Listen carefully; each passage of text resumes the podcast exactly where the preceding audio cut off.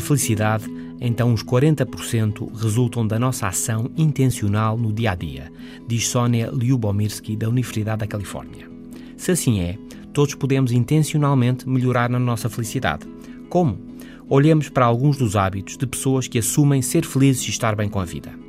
Primeiro, começar bem o dia. Pela manhã, um bom café, um sumo de que gosto mais, com tempo e com calma, ou um pequeno passeio, saborear bem é importante e vai dar o tom para o dia.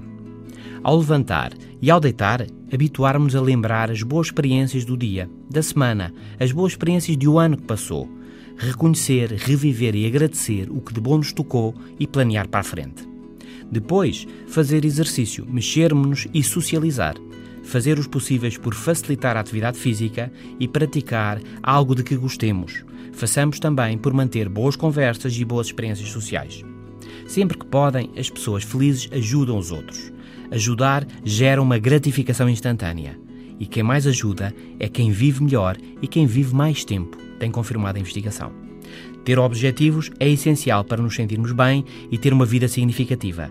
É importante assumir desafios, envolvermos-nos e procurar metas difíceis, exigentes, mas possíveis, e isto na vida profissional e na vida pessoal.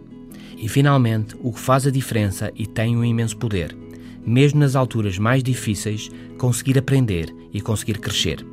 A professora da Universidade de Stanford, Jennifer Ecker, diz que é simples ser mais feliz é fazer mais vezes as coisas que nos deixam felizes. Até amanhã.